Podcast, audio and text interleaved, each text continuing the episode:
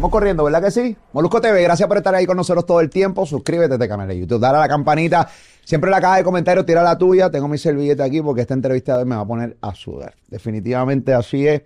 Ya me adapto, yo me adapto a la entrevista. Aquí estuvo Falló, aquí estuvo todo el mundo, aquí está todo el mundo en este estudio. Me recibieron con una cadena. Ustedes saben que mis cadenas, pues yo soy de plata, sigo sencillo, medio pendejo. Pero está aquí una de oro, a ready, porque obviamente este estudio se hace pequeño. Ya tú sabes, vamos a recibirlo, disco en la calle, eh, rompiendo. Hay mucho, pero que mucho eh, que hablar con él. Incluso la manera en que este pan y yo nos conocimos fue una manera bruta, porque cuando yo fui a, a, su zona a, entrevistarlo estuvo bien cabrón. ¿No te acuerdas de eso? Vamos a ver esto. Estoy aquí en Llorén, tengo que... Esta cara de pendejo no me ayuda, déjame yo verme malo. No verme malo, malo, tú sabes, con liderazgo, tú sabes, pa. Que no me cogen de pendejo. Ay. Hey, ¿cómo estás? Buenas noches. Buenas noches. Bien, bien, bien, tú. Todo bien. Mira, estoy buscando a, a John Chimmy. John Chimmy. Sí. Ah, pregúntale a los diablos. ¿A los diablos? A los diablos, ¿sí? Sí. Hey, Coro, ¿cómo están? Hola, papá. Molusco. Muy bien, papá, ¿qué está pasando? ¿Está bien? Bien. ¿Todo bien, papá? Mira, lo que pasa es que estoy buscando el bunker, eh, John Chimmy. Lo que pasa es que puse en bunker en el Google Maps y no apareció. ¿A quién? El bunker que puse en El- Google Maps a John Chimmy, que quiero hablar con él. ¿Y tú crees que el bunker va a aparecer en Google Maps? Papi, ¿tú estás seguro que estás buscando a John Chimmy? Sí, es que tengo- quiero hablar con él. Tengo... Tú estás como que muy, tú estás como que fuera de... Espérate, espérate. Primero que todo, para buscar a John Chimmy, tenemos que enmascararte, caballo. Así que. Bótalo, bótalo. Vale, bótalo. Verifica, toma, dale. Ah. Llévatelo. No, no, no, tranquilo, papi. No te va a pasar nada, no te va a pasar por ley. ¿Qué es esto? Pero, Queen, two Glock, con dos pistolas por two black. Me quieren matar como Tupac, pero no me dejo, yo sí que les prendo el palo de entre yo la ¿Dónde me lleva? ¿Dónde me llevan, yo? ¿Dónde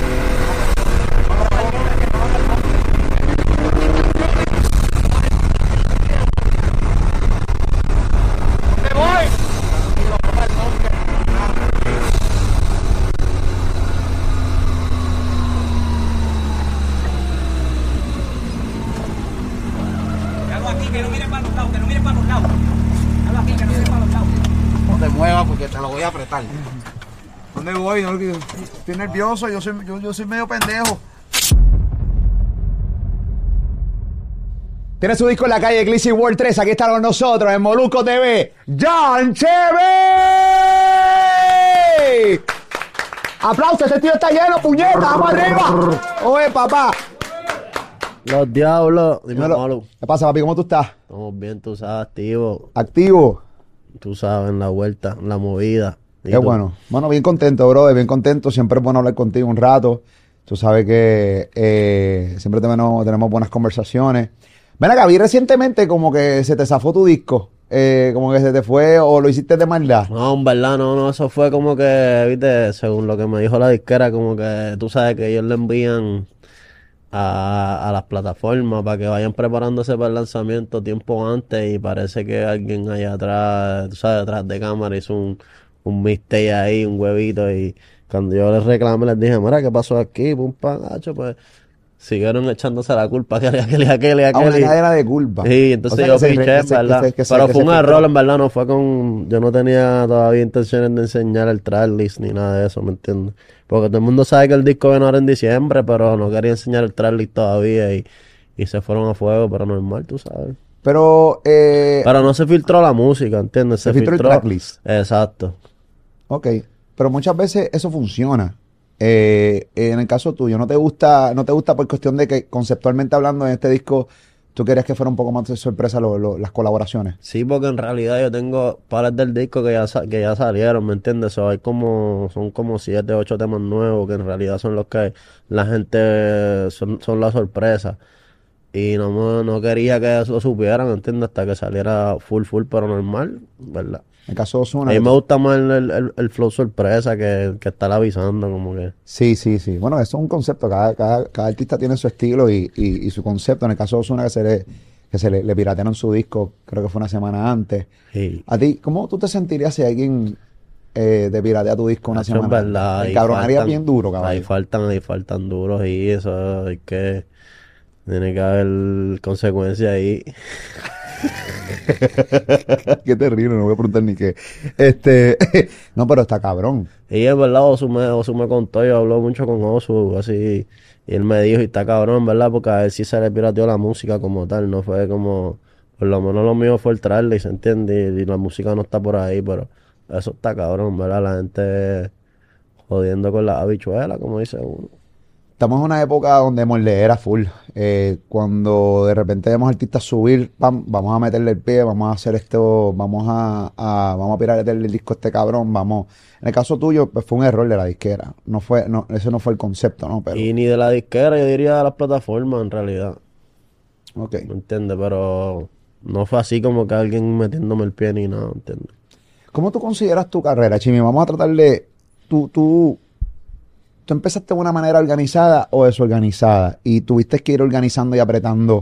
eh, porque yo considero que tú eres un artista que vi- viene, grababas, grababas, te pegaste en la calle y de repente empezaste a llegar a un montón de gente que, que yo pienso que tú no. Que, que yo pienso que tú ni tan siquiera pensabas que ibas a llegar a ellos.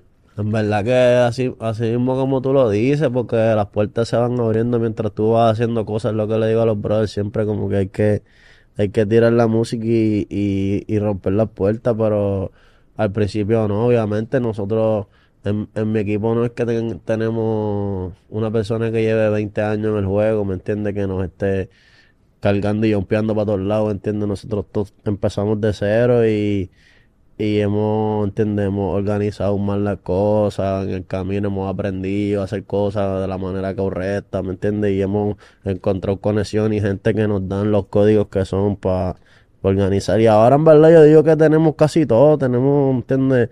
Y, y, y la carrera se ha visto un poquito más grande que ya podemos jalar el teléfono y aparecer que sea, ¿me entiendes? Pero en verdad que sí, al principio estábamos un poquito al garete.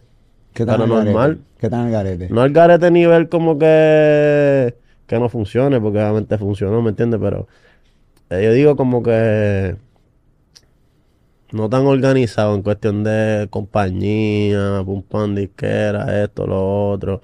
Pero los códigos los teníamos, sabíamos, sabíamos negociar, sabíamos lo de los masters, sabíamos lo de lo de que tenemos que tener nuestra propia compañía y todo eso. Es que simplemente no lo habíamos hecho, ¿me entiendes?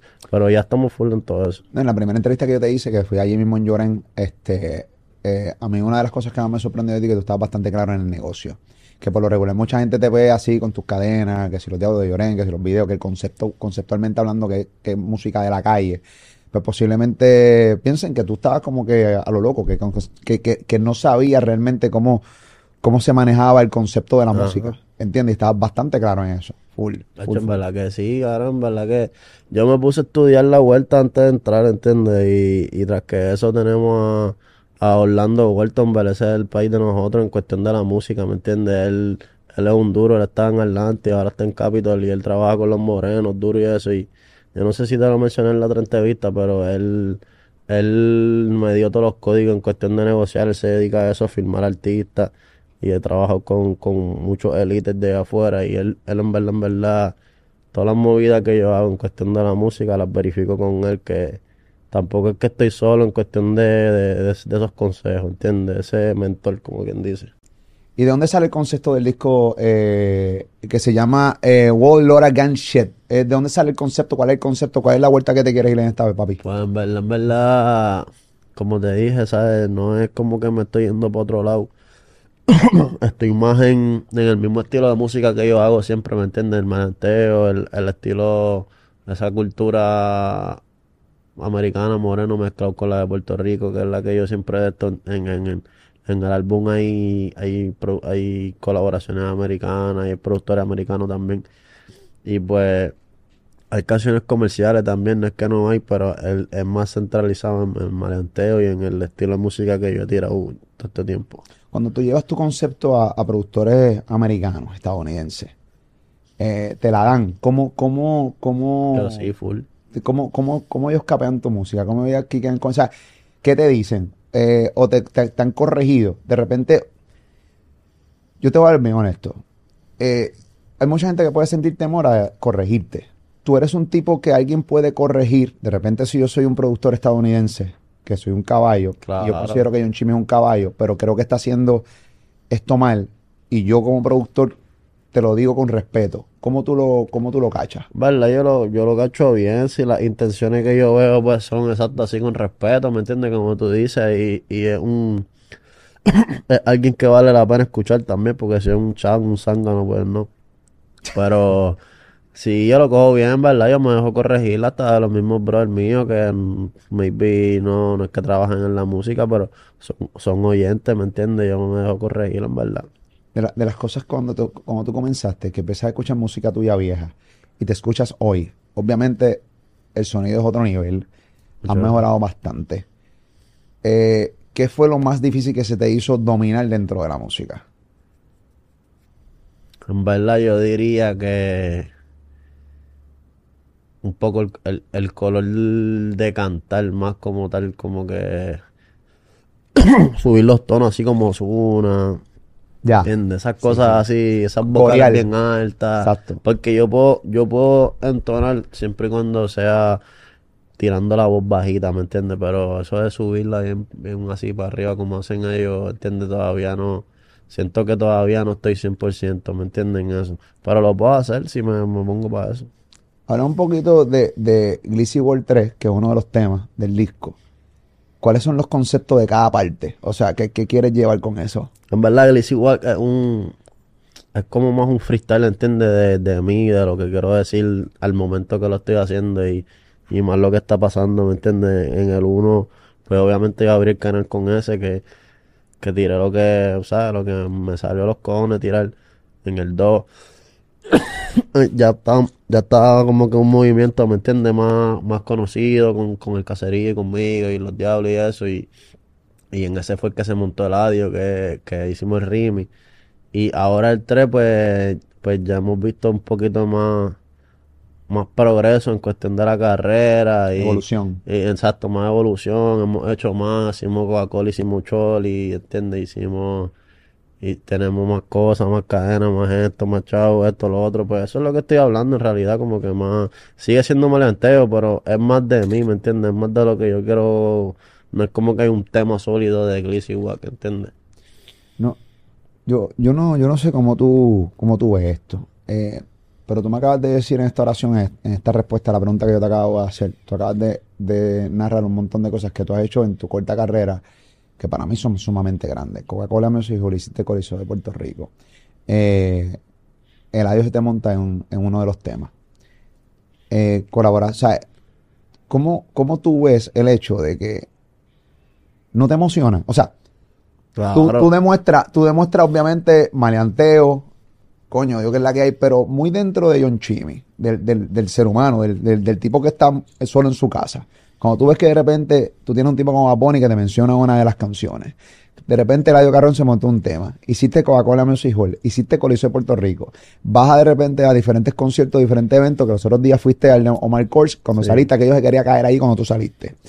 Eh, salió el video tuyo en el concierto de Mora, aquellos los aplausos eran, pero cabronamente.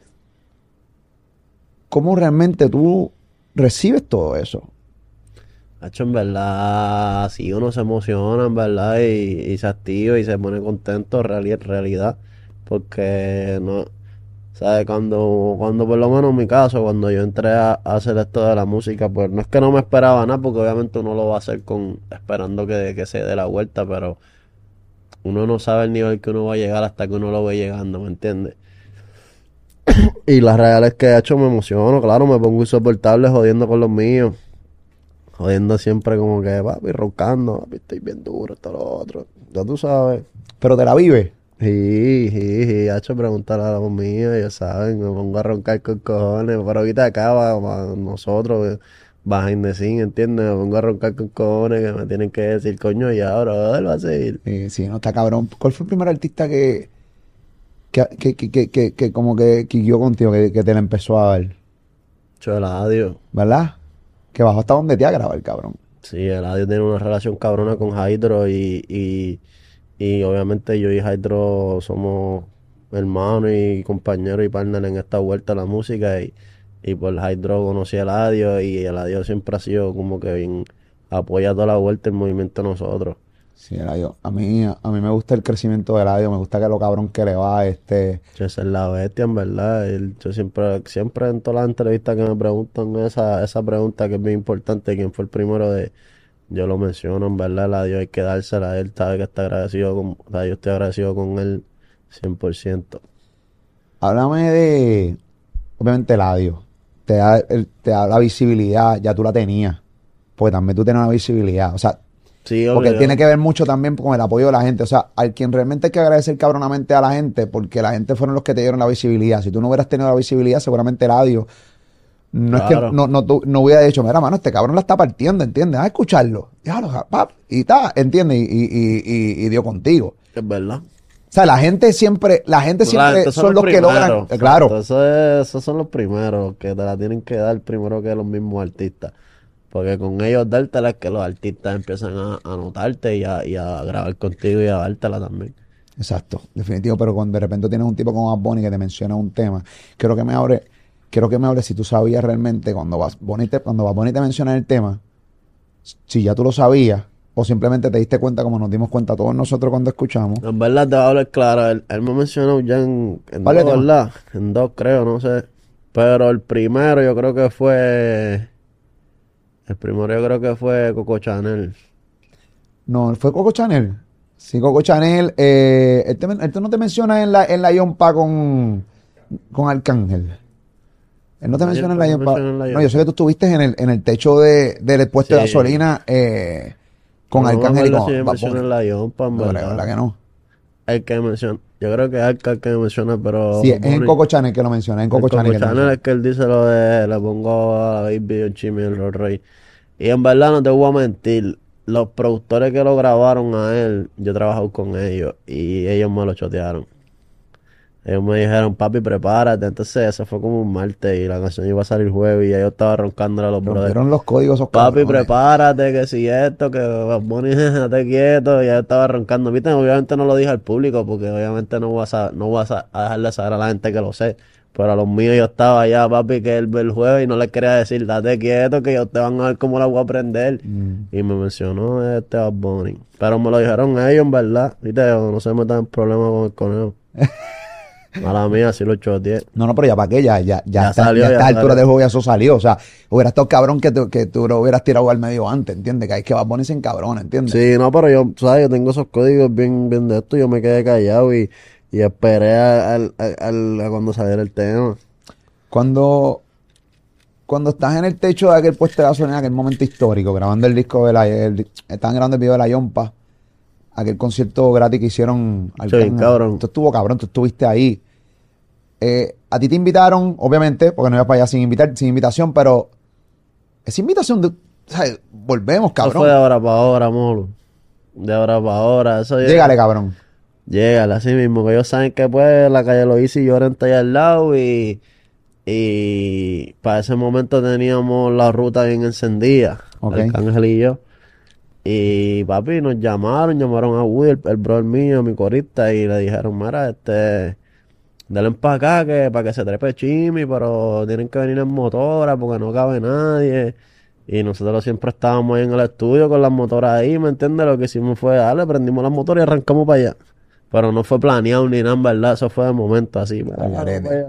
Yo sí, yo estaba todo tirado y todo, yo, no, yo estaba que ni quería ir, pero esta gente, pues, ¿sabes? Me metieron la brecha. ¿Estás loco? Hay que ir sí o sí, cabrón. ¿Entiendes lo que te estoy diciendo? Eso fue medio Parece la jodienda, Molu, que eso es viral. Entonces yo todo tirado viral, ¿entiendes? Como que eso es lo que no me cuadraba, pero normal, fui como quiera, ¿entiendes? Pero- no estaba todo tirado Pero tampoco. ¿qué, está, ¿qué es estar tirado para ti? No estaba tirado, ¿entiendes? Cabrón, Estaba porque este, pues, normal, una camisa negra normal, ¿entiendes? Pero, o sea, no era que estaba tirado, tirado, pero no estaba así calado, ¿entiendes? No estaba en el dripeo. Estamos en el techo de un puesto de gasolina que se joda. Estaba Bonnie Arcángel, cabrón, que se joda. Estoy Es verdad, tipo ya, está ya. prendiendo la calle. Papi, o sea, son tres, los, los- unos No, y códigos- cuando salí ahí todo el mundo volvió loco, hacho, eso estuvo cabrón, ¿verdad? Una experiencia Y esa fue la primera vez que conocí a Bonnie, en verdad. Yo ¿No lo conocía? había- sí, no lo había conocido. Ahí lo conocí, en Tarima Quiqueamos. Y hablábamos, pum, pan, ¿entiendes? Lo que Arcángel cantaba, él hablaba conmigo y eso, y él, él en verdad, Bad Bunny es bien humilde, brother. Me sorprende la humildad de Bad Bunny, en verdad. Yo en esa posición estuviera en estrella, un buste odiando, odiando. Estuviera humilde también. ¿Tú crees? Hacho, sí, yo creo que sí. Yo soy humilde, en verdad. Bueno, dentro, de, de- dentro de tu piquete. ¿Ah? Hasta que joden cosas dentro del piquete. Pero tú tienes tu piquete porque es el piquete normal que tiene que tener alguien del género, ¿no? Claro, Eh, claro. Y la música que tú cantas, si, si no tiene piquete, no, no funciona. No creo. funciona obligado, obligado, pero el piquete no va con ser un huele bicho, ¿me entiendes? El piquete. Exacto, exacto. Yo, yo, yo soy un huele bicho y no tengo piquete, ¿me entiendes? ¿Entiendes lo que yo te estoy diciendo? ¿Entiendes lo que yo estoy diciendo? Lo dijiste tú, moro. Está bien, la gente también lo dice, está confirmado, la gente lo dice, no me importa, a mí cinco no me tiene, caballo. Hablamos un poquito de cómo, o sea, es cabrón, conoce a Bad el día del puesto de gasolina, tírate de aquí ahora para ahora, una hora, te mencioné en Coco Channel que estuvo cabrón. Usted, para mí, eh, de las colaboraciones de Eladio Carrión y de Bad Bunny, para mí esa es la más cabrona. Y mira que a mí me encanta la de, la de Kemba Walker. Yo sí me robaron un premio, brother. ¿Quién te robó un premio? Tapi, me pusieron ahí en una lista, Ibiza Rimi, Canción Trap, no me acuerdo qué premios son. Y estaba Coco Chanel y yo ni quería ir. Yo dije, hecho, para ir para allá. Yo, pero en verdad, si no llega a ser Coco Chanel, Baby Fall Rimi era la que iba a ganar, ¿entiendes? Pero normal, está bien, ¿entiendes? Cabrón, pero- Estar nominado es cabrón. Claro, Cabrón, tú no pensabas ni estar nominado en nada. Vamos a hablar Nadie, claro, este cabrón. menos, ¿sabes? En tan, en tan poco tiempo menos. Papi, pero es que volvemos a lo mismo, Coca-Cola Music Hall, estamos hablando del Choli, tuviste en el techo con, con, con, con Bad Bunny, con Arcángel, la canción La Yompa, estamos hablando, estamos hablando de, de colaboraciones, la Carrión donde de ti, grabaste la canción, Verdad, para acá, o sea, la realidad del caso es que tu crecimiento ha sido, para mí, si no me preguntas a mí, absurdo, caballo, o sea, en el sentido, oye, lo has trabajado, caballo, pero ha sido, ha sido bien, en, en poco tiempo. Realidad sí, en verdad. Ahora es que, ahora es que cumplimos dos años. Mira, vaya dos años, caballo. Dos años, cabrón. Yo llevo haciendo esta mierda desde 1996, ahora que tú me vienes a conocer. Entiendo lo que yo te estoy diciendo, cabrón. Ven acá, entonces, entonces, la relación con Bad Bunny en aquel momento lo conoces. ¿Cómo es tu relación con Bad Bunny? Obviamente estás en el disco último de Bad Bunny. Tienes la canción de Mercedes Carota. ¿Cómo se da esta colaboración? ¿Cómo la trabajan? ¿Qué es la que hay? Eh, tiraste, te mandó que tiraras de nuevo. Cuéntame las interioridades de este tema. No, en verdad, este.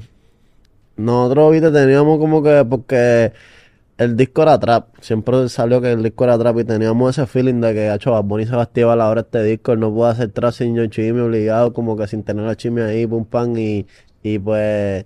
El, el manejador mío, Veneno, que es mi primo, le tiró a, Pino, que se pasa con, con Bad Bunny. Y Pino también se comunicó con Hydro también, como que hubo una comunicación buena entre ellos ahí. Y, y ya ellos estaban como que considerando, ya, ¿entiendes? Bad Bunny estaba considerando que yo tirara por un tema. Y hicimos esa vuelta ahí mismo en esa misma comunicación. Bad Bunny me escribió a través del Instagram de, del ingeniero de él. Y me dijo, Mara, te voy a enviar algo para que estés activo, te voy a llamar FaceTime para ponerte lo que sí esto, pum, pam. Y, y me llamó y me enseñó la canción. Entonces yo le dije, dale, vamos para encima. Entonces ya está, envíame la canción, envíame el coro, lo que sea. Y me envió el coro y me dijo, papi, tira un chanteo que me hagas cambiar el mío. Y yo le dije, dale, yo te, yo te voy a tirar un chanteo que tú vas a cambiar el tuyo, tú vas a ver. Y, y zumbé un chanteo, papi, ahí, ¿entiendes? Yo, en verdad, en esa vuelta yo estoy seguro a mí, siempre, cabrón, ¿verdad? Y, y cuando se lo enviamos, le corrió. No me mandó a cambiar nada, ¿entiendes? Nada. Ok. ¿Sabes que Dicen que, bueno, no, no sé cómo tú también a la hora de trabajar, no sé cómo tú eres, me imagino que eres exigente también con las colaboraciones, independientemente de quién sea, si no te gusta lo que tiró, si no te gusta lo que tiró, ¿qué- ¿cómo tú, cómo tú bregas la vuelta? Si de repente Eladio tira algo que a ti no te gusta, o Bad Bunny en una colaboración tuya tira algo que no te gusta. ¿cómo tú, Depende, carajo, tú haces depende eso? de la confianza que tú tengas con la persona. Pero ¿me está entiendes? cabrón decirle a un tipo como Eladio Carrión, no me gustó lo que tiraste, anda para el carajo. No, en verdad sí, yo te entiendo, pero pues, Eladio, pues por lo menos nosotros tenemos una confianza más cabrona que, que yo le puedo decir, hecho eso no, él, ¿me entiendes? Cambia eso. Y él me puede decir a mí, Jimmy, cambia eso ahí que está como medio, ¿me entiendes? Porque tenemos esa confianza, pero con otra persona que no hay esa confianza, pues ya ahí uno como que, ¿entiendes? Uno lo deja que fluya y, ¿entiendes? No sé, se lo dice por otro lado, mira que cambie esto, o se lo mando a decir con el manejo, o algo, ¿me entiendes? Para que no venga no se crea que le faltamos respeto, pero en realidad nosotros, yo por lo menos, y, y, y con mi gente en el estudio, nosotros se la aplicamos el que sea, en verdad. Si charreaste, baby, tienes que cambiar ese verso ahora mismo, maricón, si no. Coño, me pondré nervioso yo cantante, que está tu corillo gente trabajando en los míos y me tiro. cabrón. Achi, yo trabajo y yo, y yo grabo con, con 80 cabrones siempre. Ahí co- siempre conmigo hay un corillo, ¿me entiendes? Que si charrié me lo dicen, ¿entiendes? Entonces si charrié, sea, hubo, hubo un, un artista, no voy a mencionar el nombre aquí, después lo joden. Pero estaba en el búnker y a mí me jalaron los brothers para afuera y me dijeron, mira Chibi, dile que apriete. Está dile que charreando. apriete, que está charreando y si no aprieta, díselo tú, pues si se lo decimos nosotros, mejor díselo tú. Y yo tuve que entrar para allá, ahora, brother, que los brothers dieron que apriete. Qué cabrón, eh. Y, y, y, y lo- y el tipo apretó. Y apretó, cambió, el- cambió tres cosas y apretó, apretó, hacho, tiene que apretar, no va a quedar mal al frente de todo el mundo. Bueno, cabrón, pero también debe ser bien difícil grabar dentro de la- delante de un corillo bien grande. Es decir, hay mucha Hay gente que, no gusta la- grabar delante de nadie. ¿entiendes? En verdad hay gente que no la tiene, hay gente que no está acostumbrado, le gusta estar solo, como que hay gente que se lleva el proyecto para su casa, su estudio, para allá, y pues, normal, cada cual graba como quiera, pero ya esa es la costumbre de nosotros, ¿me entiendes? Como que nosotros siempre hemos estado en el estudio y, y, y, y más lo que estamos vacilando, que, que, que, que si me entra la musa, pues grabo ahí mismo y que voy a decir, la mera va a tener que salirse. Ya. Es eso, ¿me entiendes? A menos que estén alboroteando, si alborotan ahí que yo me encaro, no me era puñeta, quiero grabar, ¿entiendes? Pero, Cabrón, porque yo estoy trabajando y usted está. con- pero casi siempre ellos están, papi, ellos saben ya que cuando vamos a grabar normal. Hay una barra aquí, unos versos que tú grabas en Glissy World 3. Quiero, pero los tuve que anotar. ¿Cuál? Dime, dime, que hay par de lo que era ahí. Bueno, primero mandaste un rafagazo a los guaguaguá diciendo, no guaguaguá, aquí somos, aquí sí somos delincuentes. Cuente. Me mandó un rafagazo ahí, en verdad, molo. ¿Por qué? Pues te voy a hablar claro, en verdad, porque ya tú sabes, nosotros aquí no escondemos nada si cobre me tiene. Pasó una vuelta ahí con, con este cabrón de Honguito y Rochi, ¿me entiendes? Que me mejoraron para tirar en un tema. Y cuando tiré en el tema después, como yo no puedo viajar, el video iba a ser separado. No sé si fue Rochi, Honguito, no sé si fue el manejo, quién fue, pero me sacaron del tema. Y en verdad, que me mame el bicho Honguito y Rochi también, si yo ni quería tirarle en el tema, me estaban mejorando ellos, ¿me entiendes? So, mandé un rafagazo y que se aguanten también. Sí, yo noté que había algo ahí. Obviamente no sabía esa interioridad, ya la sabemos. Y también, esta estuvo bien cabrona. A ti te encanta hacer esta mierda, caballo. Este, eh, tiraste esta línea que para mí este, este, este. ¿Cuál? este- Dime, no, dime, dime. Me estoy chingando una bichota, me parezco a Faye. Qué hijo de puta tú eres, No, en cabrón. verdad. Qué cabrón. Me parezco a Faye. Qué clase, que en cabrón. verdad, ¿cómo te explico? Esos, No, son, esos son ejemplos, ¿me entiendes? Claro. ¿Entiendes? Ahí mismo, ¿cómo te explico? Charo Anuel, él sabe la que hay conmigo y él, él es mi hermano. Tenemos una relación cabrona y, y antes que se vuelva una loquera en, la, en, la, en las redes, no es tirándole a Anuel, ni a Faye, ni a Karol G, ni a ninguno. Es una referencia. Es una referencia y Anuel mismo hace esas mismas barras, cabrón, que él ha hecho 500 barras así de ejemplo con esto y con lo otro. Te secuestramos como Ryan Mayer, una porno como Zuna. Él sabe lo que es, ¿me entiendes? Sabe que no es para él ni para nadie. Eso. Bueno, en el género, esto es tendencia a hacer Si un a de Anuel, pues digo, me estoy chingando una bichota, me parezco a Anuel, ¿me entiendes? Que, que esté con la bichota, ¿me entiendes? Exacto. Sí, pero en este caso es Faye, obviamente. Exacto. Así, muy bien. Pero no, me pareció súper... Pero las bichotas son de PR, Carol, dale suave. Sí, eso, se ha formado una, una situación con eso. Eh, el término bichote, yo lo he dicho con mucho respeto, Carol es, mi pana, eh, y, se, y se lo, incluso se lo dije a María Becerra el día que la entrevisté, porque ella pensaba que el término bichota era de Carol G. Y yo le digo, no, no, es un término boricua de bichote, que lo hicieron las bichotas, y Carol lo cogió para ella, Y... pero incluso en su último concierto de las O sea. Anuel le dio los códigos, en verdad. Eso obligado, eso fue un código de Anuel y ella pues lo explotó. Bueno, lo hizo bien. Sí lo hizo, de que lo hizo bien y la está llevando como es, ¿me entiendes? Cabrón es elite. Pero esa palabra es de PR, ¿entiendes? Eso es cierto. Eso es como decir, me dieron ese ejemplo los brothers, es como decir el parcero es de Puerto Rico. Eso no es de Puerto Rico. Literalmente, literalmente. Este es el parcero, Yo soy el cabrón, de parcero Canóvanas. No, cabrón, el parcero de Canóvanas no, cabrón. Es el parcero de Medallo. Parcero de Canóvanas no, cabrón. Eso no es así, ¿entiendes? Eh, eh, Porque lo que pasa es que Karol G le cambió el- el- la definición a bichota. Dice que es empoderamiento, que es bichota de empoderada. Y honestamente, pues, esa es la definición que ella le dio. Exacto, ella le dio esa definición en cuestión de mujer, pero todo el mundo sabe el bichote quién es, ¿entiendes? Seguimos hablando de tu nuevo disco. Eh, hice la asignación, me fui tema por tema y, y de, la, de las barras y los punchlines más que me gustaron, los saco y tú me reaccionas a ellos. Por ejemplo, tiene la canción de Full of Diamonds. Dice, en esta, en esta, pues obviamente tú pues vas duro con los federales aquí. Dice que tiene los federales encima, pero con todo y eso hablas de palo. O sea, a ti no te caga que tú tienes un caso y, y- y hablas de palos en, en tema. Obviamente. Es que este, en verdad la música es la música, Molo, ¿me entiendes? Como que dentro de la música hay, hay cierto por ciento de, de, de ficción. de ficción, ¿entiendes? Que, que está la duda de que pues, no es real y, y se supone que, ¿entiendes? Que eso no afecte en cuestión de que, de que en la corte y esto y los casos, pues obviamente todo el mundo sabe que el movimiento de nosotros cae, la verdad, pero como que en cuestión de mí, pues ya tú sabes que hay un, que hay cierta, hay cierta duda, ¿me entiendes? En cuestión de que sea real, mucha gente tú sabes que tú tienes una barra mala entonces y dicen hasta un peliculero, esto, lo otro. Y la realidad es que en cuestión de la música, ya yo, yo tengo una probatoria, so, ya yo he visto, ya yo he visto eso en persona, ¿me entiendes? Yo vi como,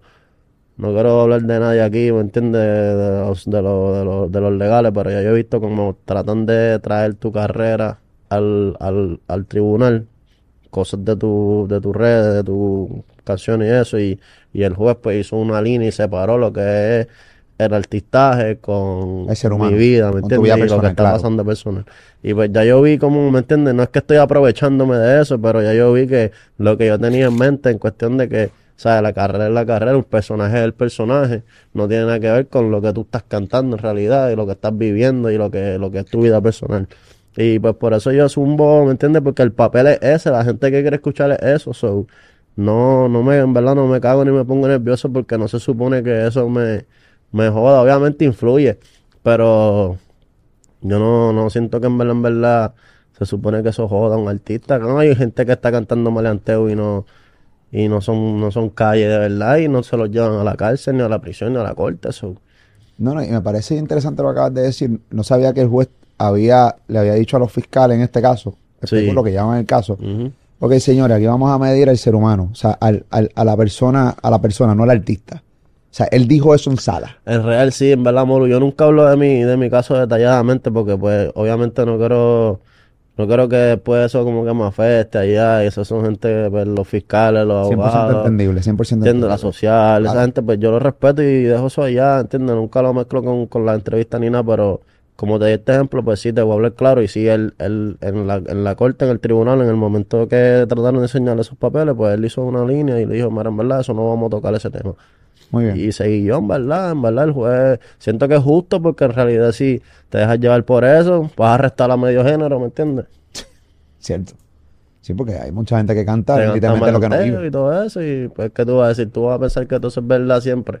Definitivo, definitivo. Así que nada, esa es la canción Full of Diamonds eh, del disco nuevo de, de John Chimmy. Eh, aquí otra una. Ah, aquí está este tema, eh, Megatron. Este tema, aquí hay un par de punch ahí, de un par de barras, dice el punto de lloren vendiendo más que Amazon. yo, yo, yo, yo estoy para el carajo. Y a mí eso me. y, yo tengo que anotar esto y, y decírselo a, a John Chimmy en la entrevista, cabrón. Cabrón. ¿Esa barra te ocurrió a ti? En verdad, sí, sí, pero yo no sé nada del punto de llorar en realidad. No, amor. pero obviamente jodiendo, obviamente tú lo haces, entiendo lo que te estoy diciendo. Aquí, este, me quieren matar en los shows, yo me los, yo me les meo. ¿Has tenido problemas en tu show? En realidad, este, O sea, por, por eso dices esa- hubo uno, ¿me entiendes? Hubo uno que sí y, y supuestamente pues no era para nosotros, pero no lo digo más por que haya pasado nada en los shows, lo digo más por, ¿sabes? Eso es lo que mucha gente quiere y donde tú puedes conseguir un artista más fácil en un show. Obviamente tengo que avisar que voy para esta discoteca, voy para este coliseo, voy para esto y pues si tú quisieras hacerle daño al artista, pues es donde lo pilla, ¿me entiendes? De ahí saco la referencia como que donde único me pueden llegar es en un show. Yo voy y me lo muevo. De ahí saco, entender el ejemplo. Pero no es que ha pasado, por lo menos aquí, viste, no han salido noticias. En PR todo lo que pasa rápido va para las noticias en ningún show no ha pasado nada ni nada. ¿me entiendes? Yo creo que profundicemos un tema, un poco en este tema del disco, que yo creo que es donde más tú te quieres enfocar, porque es la línea de tu. Esto, es- para mí, esta es la prueba tuya de fuego, porque en cada entrevista que yo veo tuya es donde te estás dirigiendo. Y obviamente son tus grandes influencias y donde tú te quieres probar. Estoy hablando, y me, me ayudas con la pronunciación, porque soy malísimo en inglés, cabrón. O sea, se llama Grave Digger, ¿verdad? Grape Digger, sí. Ok. Para mí esta es la canción que realmente tú entiendes que, va- o sea, estamos hablando de que el productor que produce esta canción, produce tema feature, Travis Scott. Sí. Estamos hablando de que, o sea, este no es Southside. ningún pendejo. Este tipo te produce, le produce a John Chimmy. Eh, ¿Cómo te sientes en esta vuelta y, y en este tema en particular? En verdad, ese, ese tema es uno de mis favoritos, Molo, créeme, en verdad. Y, y tiene un torque cabrón. Y en verdad, ese tipo Southside es un productor que desde antes de yo cantar, yo lo he visto trabajando con esos élites, esos morenos élites. Y, siempre quería trabajar con él. Y gracias a las conexiones, Hydro y Spiff también, tengo que mencionar Spiff aquí, Spiff fue el de la conexión. Pues logré trabajar con él ese tema. Y. Y en verdad está bien bellaco, ese tema está cabrón, créeme. Pero hay, hay otros productores también en el álbum. está Tay Keith, que se está bien duro también, se trabaja mucho con Drake, con, con J. Cole y Drake, ahora mismo él está número uno, número dos creo en los Billboard y, Sí. y son, son gente dura que en realidad es un honor trabajar con ellos, créeme. Añádele, estoy toda la entrevista tratándote de hacer, yo sé que tú lo sabes, caballo, pero estoy toda la entrevista haciéndote, tratando de que recuerdes todo lo que has logrado en dos años. O sea, estamos hablando que estás trabajando con productores élites, caballo, Sí. en, en- en un territorio que amas hacer. Y que tú sabes muy bien que en esta zona de- del mundo, aquí hay mucha gente en PR que le gusta ese tipo de música, pero no es masiva. Y tú estás tratando de coger, no sé si, eh, déjame ver si te entiendo tu concepto, es que con tu música colar estos temas por lado para que también la gente los trate de capear bien cabrón, porque son temas que en una zona que te encanta hacer. Claro, y, y yo sé que mezclando los códigos de, de, de la calle de Puerto Rico, ¿me entiendes? Con, con ese sonido que es más americano, que a la gente ya le gusta, en PR lo consumen con cojones, los chamaquitos y todo el mundo. Pues yo digo que una, es una de, mis, de las claves de mi sonido y es una mezcla cabrona, ¿me entiendes? Que, que me siento, me siento bien haciéndolo porque es lo que yo quería hacer, jurado, en realidad. A mí, para mí, uno de los ritmos más duros del disco es el tema de Switch. Déjame hablarte un poco. Está cabrón. O sea, Brian Mayer y tú lucen como si lo hubieran hecho toda la vida. O sea, tienen una química natural, como si se conocieran desde chamacos, como que se criaron juntos, se meten en unos discos desde chamaquitos y lucen como literalmente como si lo hubieran hecho de toda la fucking vida. Eh, yo, honestamente, para mí es uno de mis temas favoritos del disco. Tú sabes que yo siempre he dicho que los discos de maleanteo, yo soy, los toco con pinza, tú sabes, yo, pero, pero este en particular, el ritmo este hijo de puta. Es un afrobeat, ¿me entiendes? Algo diferente. Obviamente estamos tirando barras calle, pero, pero es más, es más como un afrobeat, un, un, un, un- ritmo más movido y en verdad lo hizo Hydro con su equipo de, de, de productores que también están duros. No rompió, Hydro rompió ahí. Y, y en verdad, Brian, Mari- Brian Mayer y yo tenemos una, una relación cabrona. Él es uno de esos artistas que, que yo quiqué mucho y jangué y corrimos en motora y vimos y nos vimos muchas veces antes de grabar un tema, ¿me entiendes? Que, que él, él, supo lo que es conmigo fuera de la música mucho, ¿me entiendes? Que él está activo, créeme. Eso es bien importante, verdad, a la hora de grabar un tema, amigos, para tener un poco de química con la persona, con, con el artista.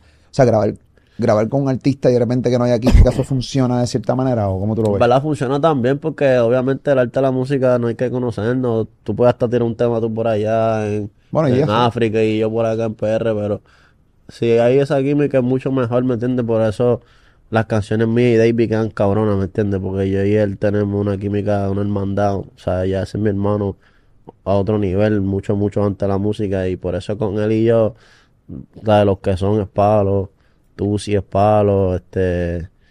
Todos los que tengo con él es palo en realidad. Qué duro. Hay un tema, estoy, estoy navegando en tu disco. Yo creo que si vamos a hablar, Corillo, para que sepan, voy a hablar de lo de Tempo, voy a hablar de un par de cosas, pero para mí es bien importante hablar del disco, que es la razón principal de este podcast y de esta Te entrevista. pongo el bicho.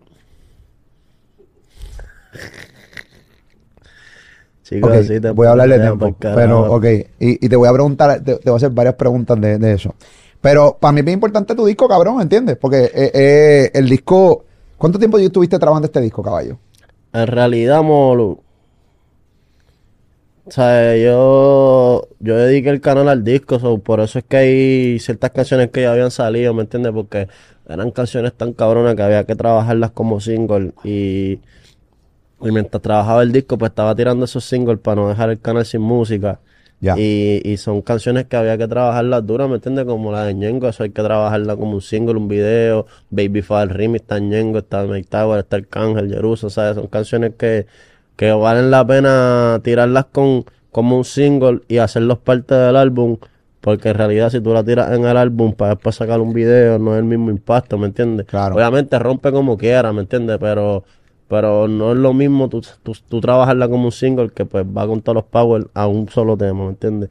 Y pues yo diría que estoy trabajando ese álbum hace meses, ¿me entiendes? Hace meses, porque casi todas las canciones son, son canciones que ya había hecho y unas nuevas, ¿me entiendes? Eh, la canción de Baby Lunay, de Baby, con Lunay, featuring Lunay, te lo llevaste para tu zona, este, full, este, con el estilo. Yo ustedes habían, yo ustedes habían sacado también canciones juntos, ¿no? Eh, que dieron un palo cabrón con aquella canción, obviamente. Nuevo. Eh, aquí- eso estuvo cabrón. Bellaro, de carro nuevo, esto estuvo bien cabrón. Eso estuvo cabrón así. Eso se pegó bien cabrón en la calle, en las discotecas. Con él también tengo una química cabrona, créeme. ¿Con Lunay? Sí, ese es mi brother, en verdad. Luna es aparte. De, así de los artistas con los que quiqueo y... Porque obviamente hay artistas que uno pues no, no quiquea tanto, ¿me entiendes? No es que hay nada contra ellos, pero pues tú, tú- lo veo en el mío porque no es que somos tan panas, pero... Pero Luna y es, Luna es de nosotros, Luna es un diablo lloren, créeme. Duro. Luna está con nosotros full. Esta canción full es para las babies. O sea, Y es para las baby. para las babies, aquí hay una línea que dice: Yo las quiero a las dos si son lesbi. Adentro te voy a dejar Una vez. una.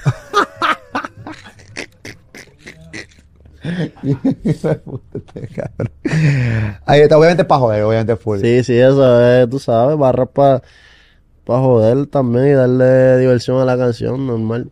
Bandida fina con Tenía Osuna. dos mujeres besándose en el video y me las quitaron, molo. Te las quitaron. Pero sí, YouTube no quería nada de eso.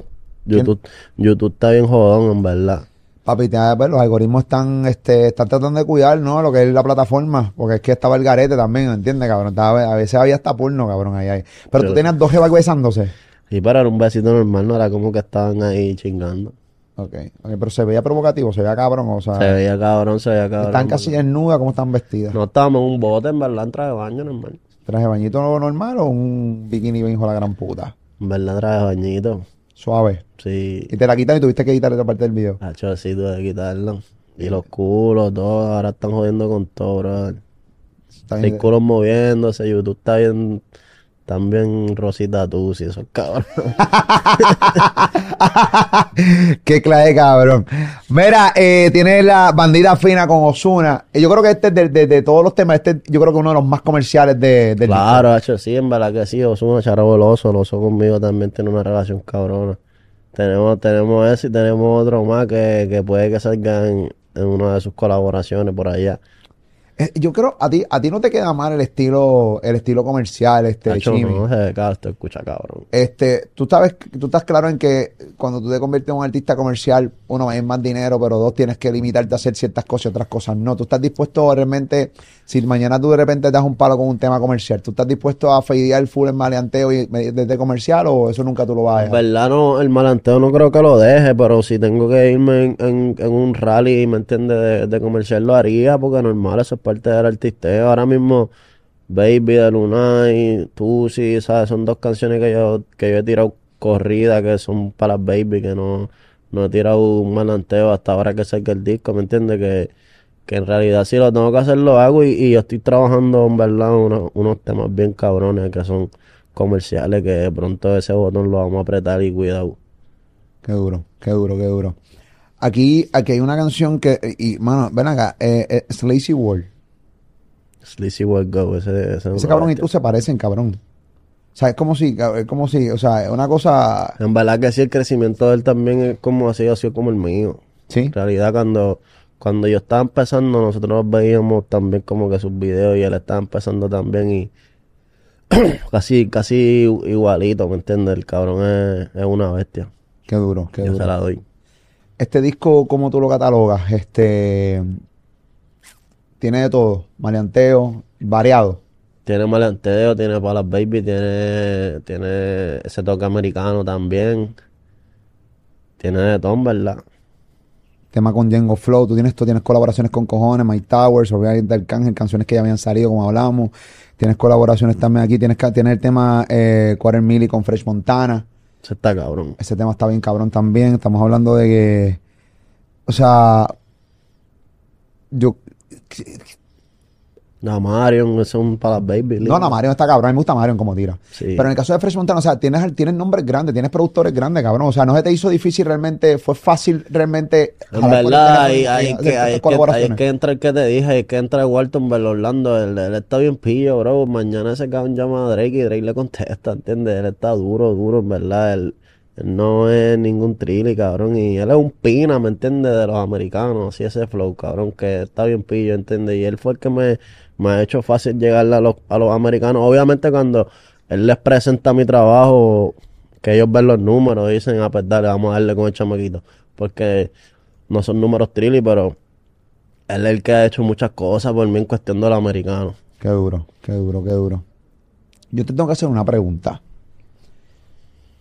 Cuando, Cuando cuando- tú te acomodas así es que lo que viene es... dispara, Molu, dale, dispara, zumba. yo te tengo que hacer una pregunta. Número uno, te quiero felicitar por el disco. Te quiero felicitar por el disco porque se nota que hay horas de trabajo. Se nota que hay, hay compromiso. Se nota que no te estás dejando llevar por quién tú eres o por los contactos que puedas tener ni nada por el estilo. Es que tú sabes que automáticamente la vara se subió tan pronto los artistas te empezaron a, te la empezaron a dar. Los Mike Towers de la vida, los Bad Bunny de la vida.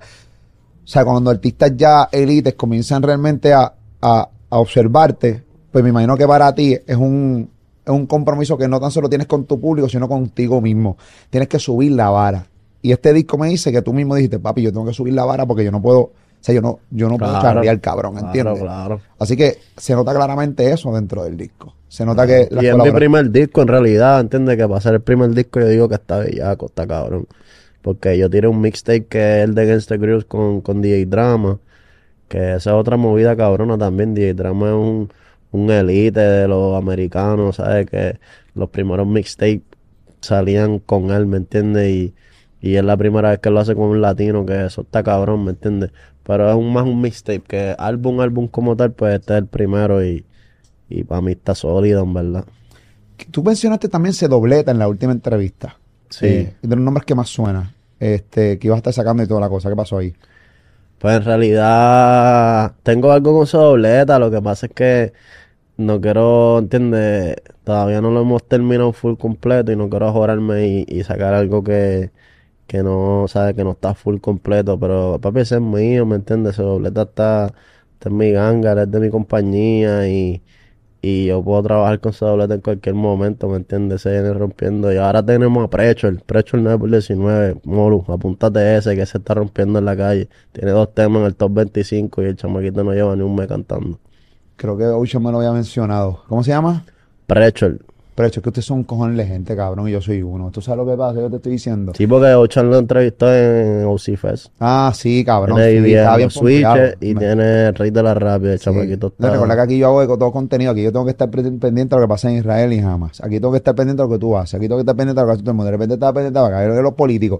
Y payo, puñetas, son un montón. Me estoy Obligado, obligado, obligado. ¿Entiendes lo que te estoy Pero diciendo? lo mejor que tienes ahí a Ochan bregando con eso, porque Ochan está pendiente a los chamaquitos que están sonando, créeme. Él Pero tiene, papi, ¿sabes? él tiene el oído y él, él- él te dice lo que es, créeme, en darle caso a Ochan. No, no, y es fanático tuyo bien cabrón. Sí. Súper fanático tuyo. A veces me Sí. encabrón de tan fanático tuyo que yo me encabrón. Pero ven acá, chico. Ah, papi, ve bien cabrón, ve bien malentoso. Y yo, papi, ¿qué te pasa, puñeta? ¿Qué te pasa? Yo me encabrono rápido, ¿entiendes? Yo me pongo ya mi, mi, mi, mi, mi papel de papá. Pero ya tú sabes, súper fanático. Y, y capea tu música bien cabrón. Pero, mano, ya tú sabes cómo la es. bestia, es la bestia. Ven acá, eh, ahora sí. Don Chimi, yo, yo vi que tú subiste unos stories viendo la entrevista que yo le hice a Tempo. Yo fui a tu caserío, tú me recibiste. Yo no sé si tú realmente, creo que sí, porque estás aquí sentado frente a mí. ¿Tú te molestaste con esa entrevista? En verdad, te prestaste, Molu, y cuando terminemos la entrevista tenemos que hablar contigo allá afuera, ahí de los diablos. Jodiendo, jodiendo, jodiendo. No, no, no, no. ¿Verdad? Pongo mi cara pancake rápido. Yo No, pongo mi cara verdad. pancake rápido, yo me lo quiero, yo un pendejo. Chimi, yo soy un pendejo, Chimi, no me hagas eso, cabrón. No, yo vi la entrevista, Molu, pero en realidad yo tú sabes que, cabrón, contigo no hay nada y haces tu trabajo, cabrón, tú eres medio. Si mañana fulano, ¿me entiendes? Pues ese es tu trabajo, cabrón. Yo contigo, por cómo me voy a molestar ni nada de eso, ¿me entiendes? Es, más, es más la payasería de tiempo de hacer una tiradera con entrevista y campaña y todo, como que se nota que son tus últimas balas de, de atención y, y las quieres exprimir, ¿me entiendes? Pero contigo yo no me voy a molestar, ¿me entiendes? Yo vi que tú subiste los stories en tu cuenta de Instagram, este, subiste como varios, varios, varios stories, hiciste un live y toda la vuelta, reaccionando a la tiradera de, de, de, de Tempo. Este, Que está bien mala, by the way. ¿tú consideras que la tiradera de Tempo está mala? En verdad yo esperaba más, como que Tempo siempre se ha conocido en tirar duro y yo esperaba que tirara más duro, en verdad la, está Pero, mala. pero, pero tú puedes admitir que Tempo es duro o no. Claro, en su tiempo. Pero, Pero ya está no- viejo, es como cuando ya tú estás viejo, ¿me entiendes? Ya tú tienes que como que dejar que la gente, ¿me entiendes? No puedes medir fuerza con los chamaquitos que están nuevos porque cabrón ya estás viejo, tú sabes. No puedes seguir creyéndote que estás bien duro y eres el más pillo y eres el más duro Pero cuando lo- no es así, Lo- los viejos no tienen, no, o sea, no, no, no le meten ya. Porque, por ejemplo, el ejemplo que, por ejemplo, él dio de Teo Calderón, que la gente se lo, se lo mama a Teo, pero a él no. Y yo creo que Teo es mayor que Lo él. que pasa es, brother, que Tego no es un incordio, ¿me entiendes? Y por eso Tego se ha ganado ese respeto. Pero cuando tú eres un viejo incordio, tú no te ganas ese respeto. Y hace que. incordio. Sí, él es un incordio, pero hace que la gente espere más de ti, ¿entiendes? Como que, por ejemplo, yo puedo decir una estupidez de Yankee ahora mismo aquí. y Yankee no va a tirarme, Yankee no se va a poner estupidez conmigo. Un chamaquito que empezó ahora, que esto, lo otro, ¿me entiendes? Pues. Eso te, eso te demuestra que tú, en verdad, en verdad, estás maduro, sabes que estás un poquito viejo y no te vas a poner en esa, porque en realidad los chamaquitos están en la de ellos y te ganas ese respeto de que si mañana tú tiras un tema, tiras cosas, sales, sigues sacando música, pues te siguen consumiendo porque tiene el nombre como es, ¿me entiendes? Pero ese no es el caso de Tempo, él salió de la cárcel y rápido a medir fuerza con Coscu. Coscu lo partió. ¿Entiendes? Como que con todo el mundo él quiere medir fuerza y cabrón, está jodido, ¿me entiendes? Hay muchos poscateros que consideran que la tiradera no estaba malana. Estamos hablando de. Tú tienes que haberlos visto. Obviamente para ti está mala y obviamente ese es tu criterio y eso se respeta. Yo no, yo no aquí no voy a debatir eso.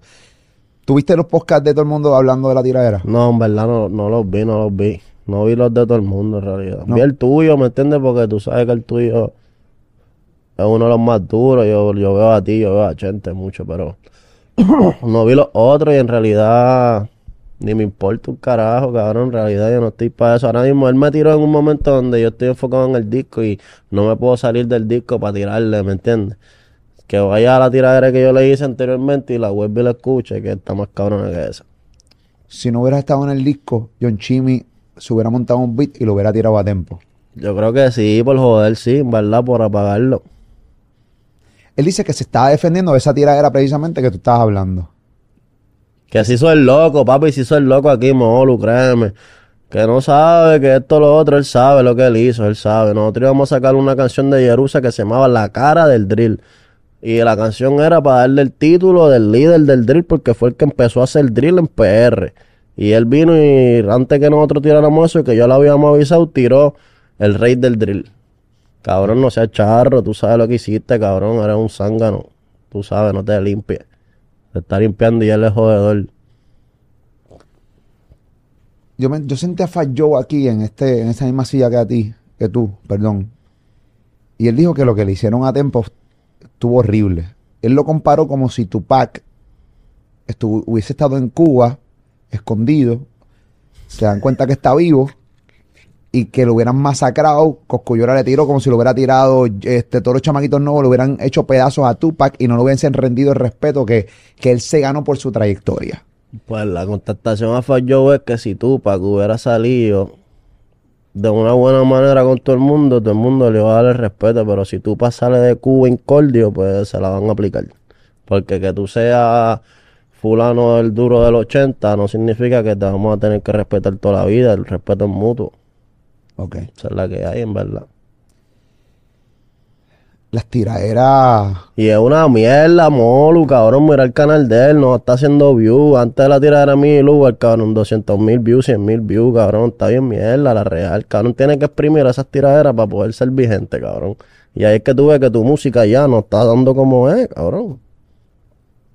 ¿Hiciste la diligencia de mirar el canal? No lo hiciste, vamos por encima, está bien.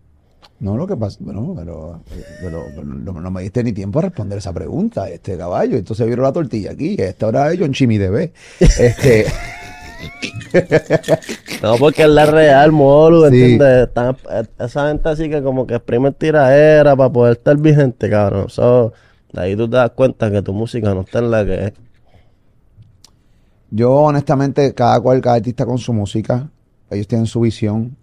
Yo creo que Tempo, de verdad, para mí Tempo es un artista que hizo mucho. Eh, es un artista, a mí me gusta cómo él tira, no tengo problema en decirlo delante de ti. Eh, cada cual tiene su criterio. Yo creo que hizo una buena tiradera, independientemente. Yo lo que creo es que, mano, yo no sé si las tiraderas funcionan en el 2023, Chimi. O sea, funcionan en el 2023, porque yo creo que no es como antes. Yo- verdad, yo digo que es parte de la cultura todavía. Obviamente se, se hace falta tiradera porque el fanático le gusta y no está mal, ¿me entiendes? Pero, pero yo digo que no hay que como que tra- tratar de exprimirlo tanto, hacerle campaña, hacerle de todo, entrevistas y de todo, como que dejarte ver que cabrón que eso es lo único que tú tienes para ser vigente, pues ahí es que tú te vas fuera de... Porque cada una tiradera tú tiras eso en el canal y ya, una, un visualizer y ya, vamos por encima, eso es para la gente, eso es para que se cure la gente, si haces chavo con eso hiciste, si no hiciste no. ¿Entiendes? Antes no hacían chavo con las tiraderas. ¿Tú no estás dispuesto entonces a arreglar con él en ningún momento? ¿Verdad? Ahora mismo esa vaya para el carajo. Serio, ¿no? En verdad yo le doy su respeto en los 80, en los 90, pero ya ahora mismo él está faltando. Se quede por allá. Dari Yankee se retira, le dedica los caminos ahora a Dios. Cuando lo viste, ¿cuál fue tu primera reacción? ¿Cómo John Chimmy eh, cachó lo de Dari Yankee? En el caso mío, yo soy de la generación de Dari Yankee.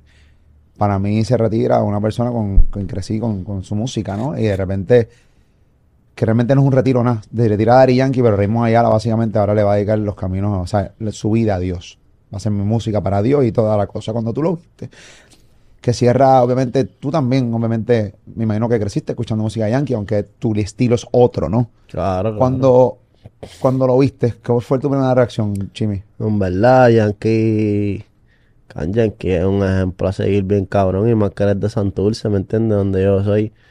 No, ¿sabes? No tengo relación en cuestión de, de la iglesia, ¿sabes? Si esa es su, su decisión, pues que meta mano, que rompa, pero. ¿sabes? No se puede retirar sin un tema con, con el Demon. Por Santurce, él sabe. No, pues mi reacción de él se retiró Yankee, cabrón, y no hemos grabado, pero vamos por encima, está bien. Eso, eso se fluye.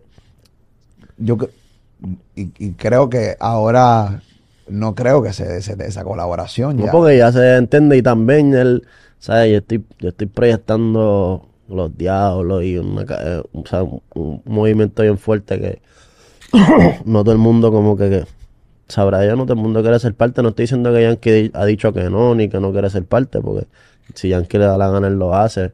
Y obviamente si yo un, un tema con Yankee ha- hacemos algo un poco más limpio, un poco más comercial, ¿me entiendes? Pero, pues, obviamente, mucha gente se echa para atrás con ese tema y sabrá Dios por qué, unos cagados, no sé.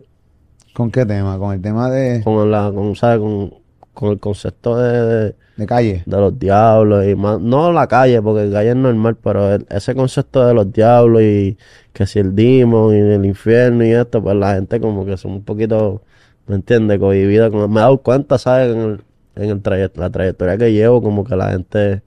Sí, que Nos pega el papel, obviamente lo consumen, porque la gente lo consume, pero hay muchas críticas sobre eso. Ahora mismo el Choli iba a poner una cruz viral y no me dejaron. Cabrón, ¿por qué te iba a cargar este cabrón? En No me dejaron, en serio, pero normal, yo no lo tomé a mal. Pero, pero, eh, pero, eso no es lo que tú crees. No, no, yo o sea, soy... tú no, tú no, o sea, dijiste que tú no sabes nada de eso de iglesia y la cosa con, con lo de Yankee, pero ¿cómo es tu relación con Dios? O sea, tú tienes relación con Dios, ¿cómo es esto? En realidad yo, sí, yo tengo relación, yo siento que hay un Dios, pero yo, yo me dejo más llevar por la santería, moro, ¿verdad? Sí. Mi, mi tía, mi familia me han criado como que en esa religión y pues ahí esas son un poquito mis creencias, ¿me entiendes? ¿Y qué, cuál es la diferencia? Y perdona que yo te pregunte entre la santería y... En verdad los santos están debajo de Dios, que Dios también está ahí, ¿me entiendes? Pero no necesariamente es el, el Jesucristo cristiano, católico, que todo el mundo proyecta por ahí, ¿me entiendes? Normal. Y Pero hay un Dios bien. como que y es Dios, ¿entiendes? ¿Y te hace sentir bien? ¿Eso funciona? Yo- yo Claro, hacho, todo, sí, sí, que sí. sepan. Eso a mí me funciona bien cabrón, te lo juro, Molu, créeme. Eso es parte del por qué yo estoy bendecido, cabrón, y todo se me está dando, créeme, Molu. Cada cual con sus creencias, pero eso es duro, cabrón. Eso no es ni brujería, ni nada feo, ni nada. Eso es algo espiritual bien cabrón, ¿me entiendes? Que créeme que eso está, eso me está ayudando bien cabrón. ¿Y- ¿Cómo, cómo, cómo tú sientes que te ayuda y, y que tú tienes que dar para recibir esa ayuda? Y estoy compartiendo completamente el desconocimiento, simplemente muchas dudas, porque no ¿Con qué, con qué? O sea, de repente tú dices que eso te está ayudando bien, cabrón, pero que de parte tuya que tú con la santería, ¿cuál es el protocolo? ¿Qué tú tienes que dar? ¿Qué tú En tienes que verdad hacer? hay, hay, hay, hay muchos rituales que uno puede hacer, ¿me entiendes? Obviamente no es como que... no es que hay que sacrificar a nadie, ¿me entiendes? Pero... Si no es que vas a coger una gallina y vas Pero a hay rituales que uno va, ¿me entiendes? Hay oraciones, que hay eso, hay ofrendas que uno le da, ¿me entiendes? Que, que son parte de la, de la religión, o sea, frutas, juguetes, dulces. Y hay un, por ejemplo, hay un, hay un santo que es un niño, que uno le, le da ofrendas de juguete y dulce como un niño. Ese es, el- ese es el eguá, exacto. El eguá. Ok, ok, ok, que aquí parece que alguien sabe Sí, eso santería, es me verdad, cada cual tiene sus ofrendas, ¿me entiendes? Cuando piden un sacrificio es bien raro y son animales. O sea, hasta Dios antes, los tiempos antes, sacrificaban animales para Cristo y todo eso. so. ¿Cuál es, cuál es tu visión de vida, John Chimmy? ¿Tú vives day to day o tú tienes una proyección de vida? Por ejemplo, siempre yo, cuando yo tenía 20 años, yo nunca me visualicé teniendo 43 años, por ejemplo. O sea, yo no sabía qué puñeta yo iba, iba a ser a los 40 años. Y mira dónde estoy, estoy entrevistando a John Chimmy, estoy aquí en mi canal de YouTube con un equipo de trabajo y yo en mi vida espero tener esta, esto. ¿Cómo, cómo tú trabajas para qué? O sea, ¿cómo tú te visualizas? En ¿Cuál es tu- verdad, obviamente, me, ¿sabes? Quiero, quiero seguir vigente un largo tiempo en cuestión de la carrera, ¿no? ¿Sabes? Que, que si, que si, que si tiro música, pues pueda seguir haciendo, ¿sabes? Mi, mis tours y mis cosas. Pero también me gusta la vuelta de firmar artistas. Ya. ¿Sabes? Tenemos nuestro, nuestra Glician, ya la estamos convirtiendo en una disquera, está, está el Later, está Dobleta, está Prechor también, ¿entiendes? Que, que ya siento que va a llegar al nivel que pues me voy a enfocar más en eso. En producir artistas. Qué duro, qué duro, qué duro. Y a mi equipo le gusta también, ¿me entiendes? Mi tiene un buen también. equipo de grabado, tiene buen productores, cabrón, que le meten bien cabrón, ¿entiendes? Y están ahí como que... Y manejador y los brothers también, los papi, los brothers míos del CASE también ponen su grano, ellos mismos me han conseguido vueltas a mí también. Qué duro, qué duro. Tú sabes que nunca he tenido la oportunidad de hablar contigo, sé que tienes una gran relación con Justin, el hermano de Arcángel. Eh, nu- nunca tuve la oportunidad de hablar contigo cómo, cómo tú reaccionas cada vez que ves las noticias con este caso. Eh, obviamente ves a Arcángel reaccionando a través de las redes sociales.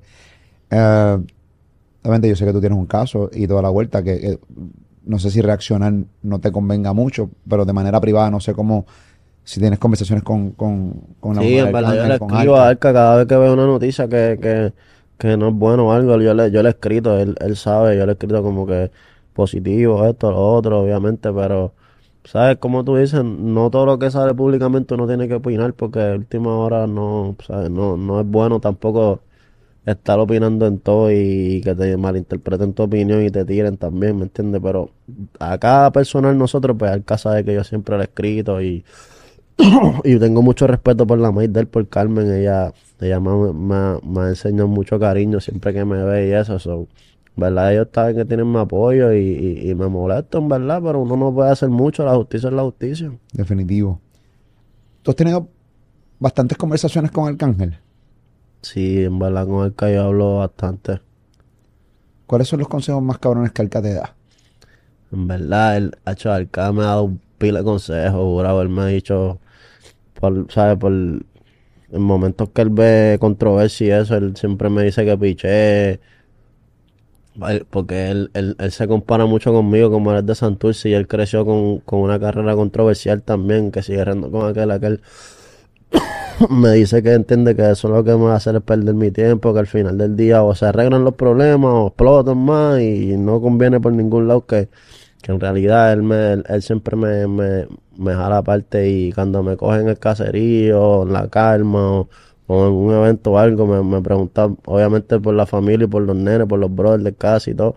Y siempre me, me, me habla de eso, de, más de la calle, ¿me entiende? Como que me, me aconseja que, que me esté quieto, toda la vuelta. Tú sabes que Arca es uno de los tipos que más problemas se buscó cuando era súper joven. Era, o sea, que Eso mismo me dicen. con todos los consejos que te está dando porque los vivió y sabe las repercusiones y, y- y las consecuencias a- ante los actos cuando uno reacciona.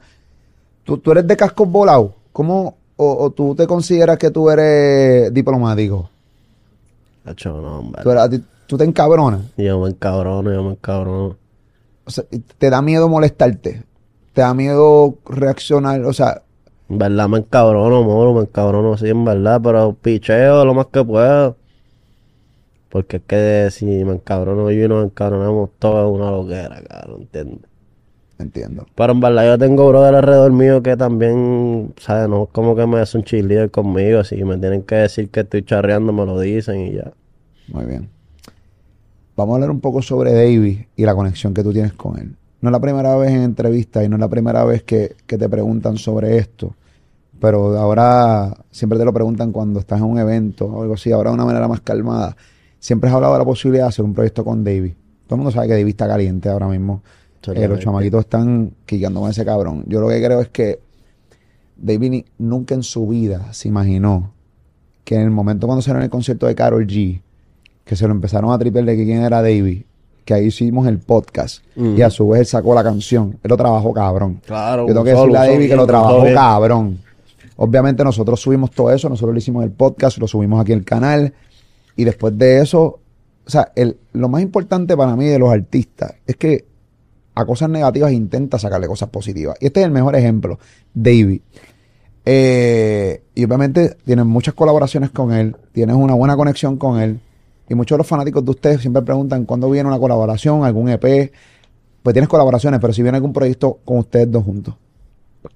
En verdad que sí tenemos esa idea desde siempre, desde antes de, desde antes de pegarnos y todo, en verdad tenemos esa idea y tenemos muchas canciones que ya están, ¿sabes? Lo que tenemos que hacer es escoger cuáles vamos a meter, pum pam pam, y tocarlas y hacer unas nuevas, ¿me entiendes? Pero ese proyecto está más que, más que a la vuelta de la esquina, ¿me entiendes? Ahora mismo yo estoy trabajando este álbum, él está trabajando un álbum también.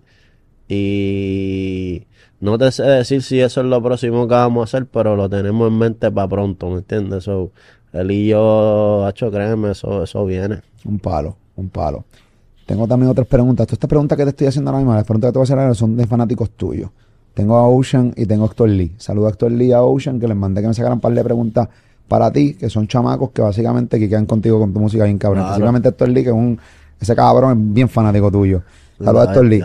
Me pregunta aquí, eh, ¿cómo fue el proceso de la creación de Modelito? Ya que Modelito tiene más de 100 millones de streaming en Spotify y está número uno en tu perfil. Ese hombre que está ahí, Molo, ese hombre que está fuera de cámara me metió la presión, ¿oíste? Sí. Sí, créeme, en verdad, Mora, Mora es duro, ¿me entiendes? Y es elite y, y mi respeto a Mora, este, yo lo conocí en el caserío, a él, él fue al caserío a verme y, y nos conocimos y él me dijo, ocho, estoy planeando hacer algo contigo, pum, pum, pam, te voy a enseñar la idea. Ese día no hicimos nada. Y pues, después me, me enseñó, le- me enseñó la canción y me dijo, ven para el estudio, que si esto, ocho, y yo en verdad estaba como que un poquito, no estaba desmotivado, pero como que... ¿Sabes? Como que no, no, no me había encontrado todavía en ese flow de canción. So, era como que diablo, cabrón, no sé si hacerlo, esto, lo otro. Hacho, y el brother mío que te, que te dije, metiéndome la presión, papi, tienes que hacer eso, Mora está bien duro, confía. Y yo, yo sé que Mora está duro, pero que no sea la canción, hacho, dale, vamos para allá. Llegamos al caserío, nos montamos el carro, fuimos para el estudio de rima y grabamos mo- un modelito, hacho, y en verdad yo me fui en el verso, pam, pam, pam, y, y Mora cuando lo escuchó le gustó, no me dijo que cambiara nada ni nada. Y la tiramos, créeme, y en verdad ahora mismo es una de las más grandes. Tiene, tiene, Y no la tiene mucho, mucho stream, créeme. Y no la querías grabar. Al principio, como que no le había cogido el flow. Sabía que era un palo, porque Mora, Mora lo que hace son palos, ¿me entiendes? Él y lo que él escribe es palo. Pero al principio, como que todavía no le había cogido el gusto a ese estilo de música, ¿sabes? Que es como que un house. Y, Pero puede y ser no que- quería como que meterme en ese flow todavía, porque yo soy bien, ¿cómo te explico? Yo soy bien, bien selectivo, molo, con lo que suelto, cabrón, como que si no me siento full completo, no, no, no, no quiero sacarlo, ¿entiendes? So, entiendo. me dejé llevar por mora ahí, créeme, y rompimos bien, cabrón.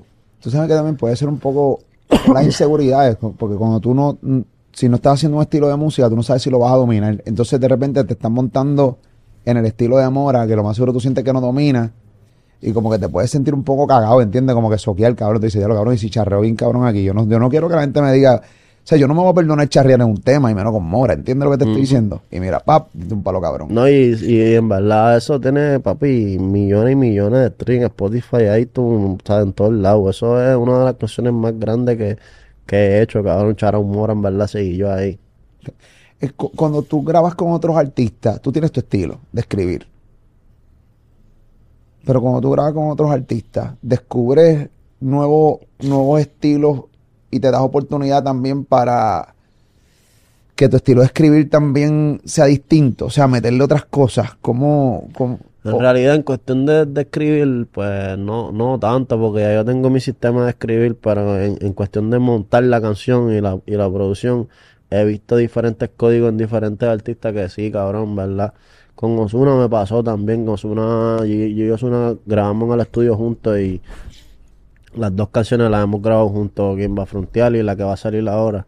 Y, y, y él me enseñó un código de cómo él monta los perreos en cuestión de los coros, los intros, esto, lo otro. Y, yo dije, "Hacho, este cabrón es una bestia por eso, es que sus canciones rompen, ¿me entiendes? Y, y sí, en verdad, sí, uno, uno aprende, cabrón, ¿verdad? Sí, no, no, y, y me- tú, estás, tú estás dispuesto todo el tiempo a estar en, en aprender mode. O sea, en- claro. enséñenme en mode. No te, menos, no- en mi línea, en verdad, porque ya en el drill, en el trap, ya yo siento que ya yo tengo eso súper super mangado, que a veces, pa, puedo cogerte una barra, una idea o algo, pero ya yo sé lo que yo quiero hacer ahí, ¿entiendes? Ya ahí no hay manera de tú decirme, "Ah, hazlo así. No, no, no, tranquilo. Yo lo voy a hacer así. ¿Cuál es tu proceso para crear una canción? ¿Cómo, cómo, cómo John Chimmy trabaja eso? ¿Cuál es tu proceso de, de crear? Bueno, ahora que estoy en la probatoria y no puedo sistemearme, ¿me entiendes? Pues tengo que... Ya entendí me el como- código me- de sistemearme, lo entendí claramente. me, me tomo mi tiempo, ¿entiendes? Tengo que, que, que escuchar la pista varias veces y, y le saco como cuatro o ocho barras, las tiro y de ahí mismo cuando la tiro, pues de ahí mismo escuchando en el micrófono sigo, sigo escribiendo por ahí por abajo. Pero antes, cuando, cuando me sistemeaba, ¿me entiendes? Pues, papi, yo me metí el micrófono y vamos, vamos a romper la de mierda y ya salía a la vuelta. A los Ñengo Flow, que no escribe nada. Ñengo no escribe nada. No escribe nada. Nada, nada, Nada. nada, pero nada. Ese, ese es el, el go, en verdad. el Yo no se lo creía cuando yo lo entrevisté. Me dijo, papi, yo no escribo nada, Molu. ¿Cómo que tú no escribes nada? No, yo no escribo nada. Echa, dame la pista, le escucho pam, pam, pam, pam, escucho lo que lo, grabó el otro pana, escucho el coro, ta, ta, ta, y nos fuimos. Es verdad, un Ñengo grabó conmigo en, en- en el estudio del caserío y no escribió nunca. Créeme, no escribió nunca. Pero ¿cómo carajo se hace eso, cabrón? Qué difícil.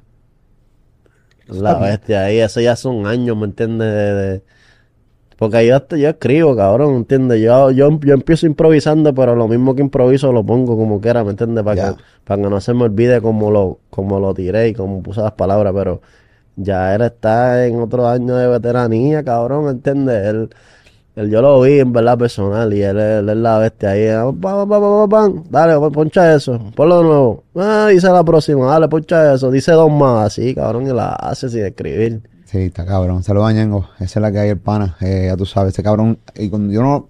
Todo el mundo, yo le pregunto, papi, grabé coño con Ñengo, papi, no, no escribo absolutamente nada de cabrón, ya tú sabes. Ok, ¿cuánto dinero tienes en tu cuello, cabrón? Sí, un montón aquí, molo, ahora mismo. ¿Tú le hiciste cadena a todo tu corillo de trabajo? A los diablos. Todo va con sus iniciales. Tú sabes que mi logo es este, que tiene la pistola para adelante y John Chimmy. Pues hice lo mismo, pero con las iniciales de ellos. Fajardo, pum, pam, ¿entiendes? Luis, da- Pero eso es oro de verdad o de mentira. Eso es de verdad, eso es del ruso, molo. ¿Qué está pasando? Le está faltando el ruso, ¿verdad? Ruso era. No entiendo, cabrón, la pregunta es, yo sé que, yo sé que tú no te vas a poner un puto oro. En verdad, ahora mismo hay aquí como 300, molo, créeme, y faltan cadenas. 300 mil pesos en tu cuello. cabrón, está ¿Cuánto la- vale esta cadena que tú me pusiste Porque aquí? está la el- money, güey, por abajo aquí que no se ve, verá. A la Money, güey, aquí.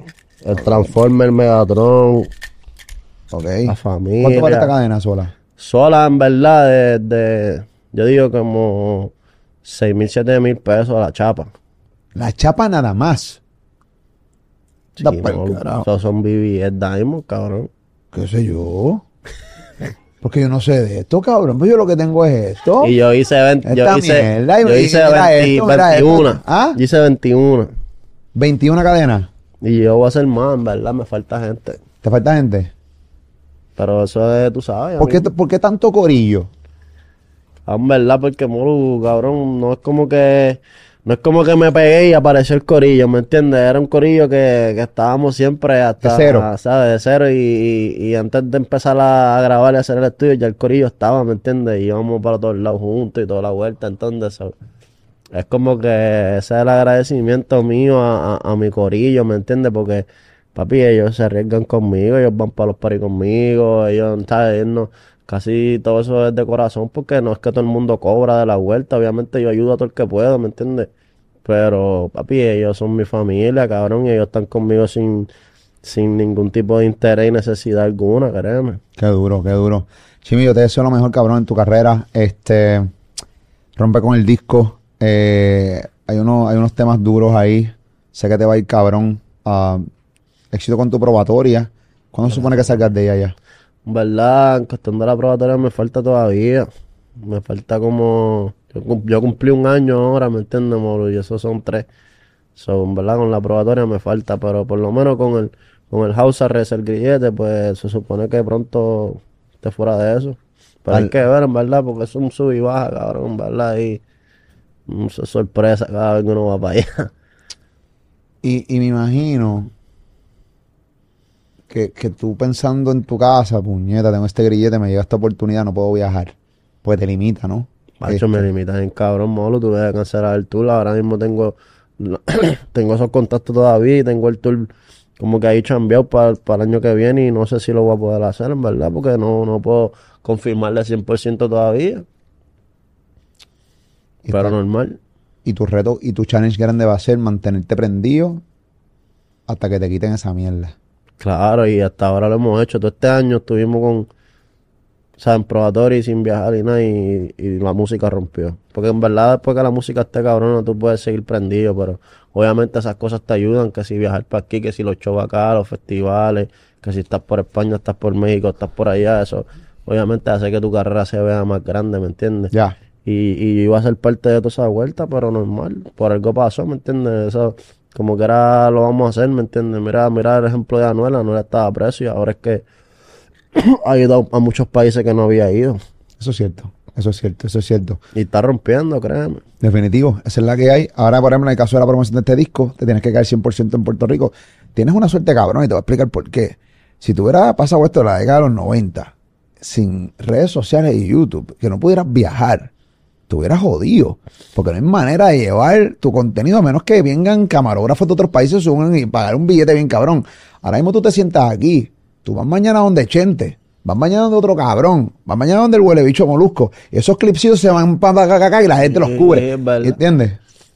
Chacho, se- eso- Pero en verdad, esa es parte de la era que nos tocó cantar, molo, cabrón, ¿me entiendes? Nos tocó esta era a nosotros. y- Súper cabrona. Y es un poquito más fácil expandirle, ¿entiendes? La vuelta. Por eso yo digo que que no la hace ahora es que está bien mierda, ¿me entiendes? Porque los medios están y las redes y te puedes ir viral y si está duro, está duro, ¿me entiendes? La gente lo va a ver, créeme.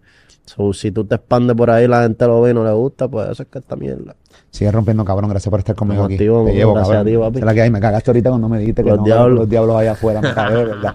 Y no, y me miran, y no me miran bien, y me asusto, me asusto. Yo es la que tú hay. sabes que tú eres de nosotros. Jodiendo. ¡John Cheve!